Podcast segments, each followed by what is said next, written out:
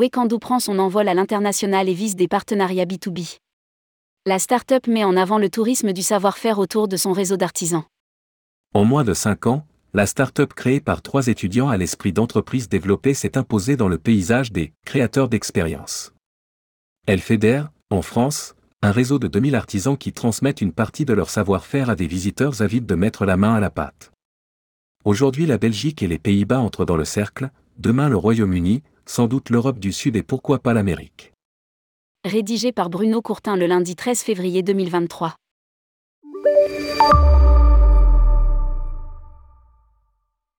Pour mémoire, l'aventure commence en 2017 quand Édouard Eglune, Grégoire Hugon et Arnaud Thierret, étudiant l'un à l'Institut Paul Bocuse, l'autre à l'EDEC et le troisième débutant chez Ernst Young, se prennent de passion pour l'artisanat et y voient un terrain de jeu pour exploiter le tourisme expérientiel qui prend de l'ampleur. Le modèle économique se met en place, recrutement d'artisans à travers la France, représentatif du savoir-faire artisanal des régions, tailleurs de pierre, brasseurs, apiculteurs, céramistes, forgerons, orfèvres. La liste est longue au point de rassembler aujourd'hui plus de 2000 artisans qui sont à même de monter un ou plusieurs ateliers pour faire participer les visiteurs à un travail de création. Lire aussi, Wekandou met les artisans en vedette et réfléchit à son avenir touristique. Wekandou, un catalogue de plus de 4000 ateliers au prix moyen de 75 euros. Les ateliers. Le catalogue en répertorie plus de 4000, sont facturés de 15 à 1500 euros selon la complexité de travail, les matières premières utilisées, le temps consacré. En moyenne, chaque participant paiera 75 euros sur lesquels Wekandou prend une commission de 20%. En échange, la start-up s'occupe de la validation de l'atelier en rencontrant à un tous les artisans qui veulent se joindre au réseau.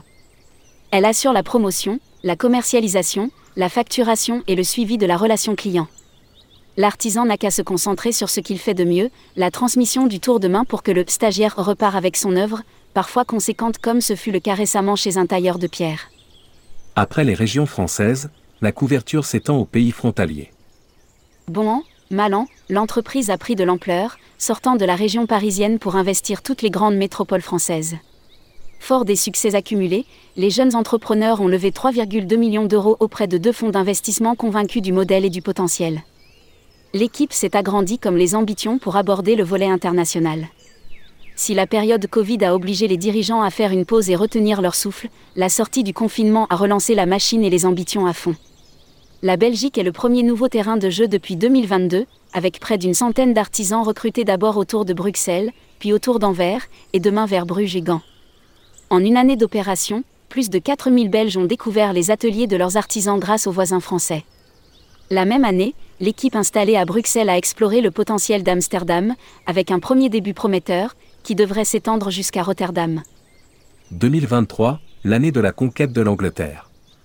Le grand défi de 2023 est d'attaquer le marché anglais. Un premier pas est franchi mais il reste à valider, dans un contexte hors Union européenne et face à une concurrence réelle. C'est pour nous un test décisif pour décliner le modèle, explique Édouard Eglune. Si nous sommes capables de réussir l'implantation dans un pays étranger face à des concurrents déjà installés, le reste du monde est ouvert nous aurons établi une feuille de route bien formatée pour s'installer dans n'importe quelle autre grande ville, d'abord en Europe du Sud, ensuite dans le Nord et pourquoi pas aux États-Unis. Lire aussi, avec Paris Local, l'OTCP met ses commerçants et artisans en avant. Avec sa notoriété grandissante, Wekandou est devenu un partenaire incontournable de collectivités comme la ville de Paris, qui a fait appel à son expertise pour contribuer à l'opération Paris Local, mais aussi du réseau Entreprises et Découvertes, lors des Journées européennes du patrimoine. Aujourd'hui, la ville de Bruxelles veut les associer à son opération de promotion de l'artisanat. Une nouvelle application en préparation pour traiter les groupes. De plus en plus sollicité directement par des entreprises ou des agences événementielles ou réceptives pour favoriser les expériences de groupe, Wekandou veut passer de l'artisanat à une techno dédiée. Dans un premier temps, nous traitions directement au siège toutes les demandes qui venaient d'entreprises, d'associations ou de professionnels du tourisme pour privatiser un atelier pour un groupe, et même faire venir un traiteur et enrichir l'expérience.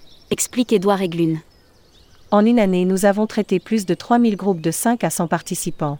Avec près de 20% du chiffre d'affaires, le bricolage n'est plus possible. Nous allons développer une application dédiée qui va remplacer l'onglet groupe sur notre site pour que les clients groupes puissent traiter en direct, via l'appli et ses options, avec l'artisan choisi. Elle devrait être disponible avant l'été 2023. Se rapprocher davantage des agences réceptives et de la clientèle internationale. Le développement des partenariats B2B est aussi à l'ordre du jour compte tenu de l'engouement des visiteurs étrangers pour ces ateliers manuels qui sont une approche originale de la culture française. Pour l'instant nous balbutions, reconnaît le jeune entrepreneur.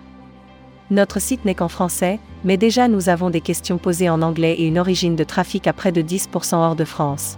Nous allons nous rapprocher davantage des agences réceptives pour mieux capter cette clientèle. Il ne serait pas surprenant de voir Wekandou être présent sur un stand du prochain rendez-vous en France, organisé à Paris en mars prochain par Atout France. Parallèlement, l'entreprise va utiliser son siège actuel, situé dans une arche du viaduc des Arts, boulevard Doménil à Paris, comme une vitrine elle a signé un partenariat avec un collectif de céramistes qui va prendre possession des lieux pour organiser régulièrement des ateliers. Le siège va se décaler à quelques arches de là en préparant une possible nouvelle levée de fonds si l'aventure internationale suit la courbe espérée. Publié par Bruno Courtin. Responsable rubrique Partez en France, tourmag.com.